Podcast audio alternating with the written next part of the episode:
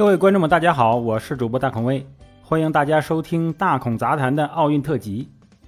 不知不觉呢，奥运会已经接近尾声了，很多朋友啊比较关心这个奥运冠军呢退役的生活。其实很多奥运冠军退役的时候还很年轻，他们会选择上大学。在这个1984年到2016年之间的奥运冠军中，最受青睐的是211高校。北京体育大学多达七十一人就读，中国人民大学也是冠军校友聚集地，共有十八人。而像清华大学和北京大学这样的呀，分别有十名奥运冠军就读。在奥运冠军中，有一些在役期间就是读书拿奖两不误的劳模，比如女排中的学霸啊刘晓彤，前脚参加完清华大学的开学典礼，后脚就准备国家队的集训。而拿下今年东京奥运会首金的杨倩，目前正就读于清华大学。还有很多奥运冠军在退役之后才有时间和机会弥补学业上的遗憾。奥运金牌呀，是名校的敲门砖。二零零二年，国家体育总局发布相关的政策，鼓励运动员进入高校学习。对于成绩优异的运动员，可以免试进入各类各级的高校。虽然这个冠军们呢，可能在其他领域的学习哎就不太拿手，但在体育领域，他们能将这个经验呢转化为学术贡献。例如苏炳添在一篇论文中就以自己为对象讨论短跑中的步幅变化与起跑脚的技术改进等。除了这个上学，哎，这个冠军们呀还有很多事情可以做。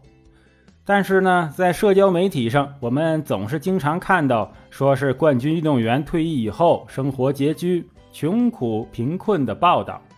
例如，曾获得全国举重冠军的啊，这个邹春兰退役后啊，曾在长春一家大众浴池打工，哎呀，靠给客人搓澡挣钱养家。但是这是全国冠军呢，奥运冠军的分量就不一样了。据我们的统计，退役后的他们的生活呀，普遍过得都不错。虽然不能说个个都光鲜，但是也不至于处境落魄。根据公开数据，多数奥运冠军再就业还是追求稳妥。在已就业的一百九十九名冠军中，有百分之六十三点三二的进入了体制内，并且还有更多的人回到了自己的老本行，干起了熟悉的体育事业，占比百分之八十五点四三。在职业领域这块进入了体制内的冠军们啊，就是家长眼中捧着金饭碗的别人家的孩子。有九十三位退役的奥运冠军任职过非教练的体制岗位，许多进入体制的奥运冠军都谋到一个某运动中心副主任的副处级职务，还有几位奥运冠军官至副局级。而老一代女排的队员朱玲，在四川体育局局长的位置上干到了退休。还有这个进入高校任职，也是他们的一个出路。像拿到首个乒乓球女单冠军的陈静，如今已经进入华南师范大学，成为一名教授。体操冠军陈一冰、何可欣等啊，也成了体育老师，出现在了北京师范大学的课堂上。还有一些冠军选择回到梦开始的地方。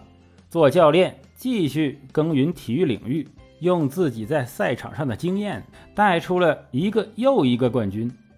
比如刘国梁，退役的第二年就当了国家队总教练，如今是中国乒乓球协会主席，至今仍带领国乒哎在运动赛场上夺金呢。在东京奥运会举办之前，拿了中国跳水首块金牌的周继红，也已经在跳水队耕耘了三十一年，指导中国跳水队在七届奥运会上拿到了三十七块金牌。当然，奥运冠军的宿命不只有安稳的体制内，体制外的人生也有不一样的精彩。就说李宁白手起家创造了百亿体育帝国吧，还有庄勇、梁燕都当上了霸总。刘璇、田亮在娱乐圈扎下了根儿，所以呀，如果拿到了奥运冠军，后面的日子啊，啊，基本上还是不用愁的。这虽然是一个天赋加上无限汗水浇灌出来的路，但总归有所回报啊！哎，祝愿中国代表团的运动员们呢，能够后劲十足，再夺金牌。好。这里是大孔威的大孔杂谈奥运特辑，谢谢您的收听，咱们下集再见。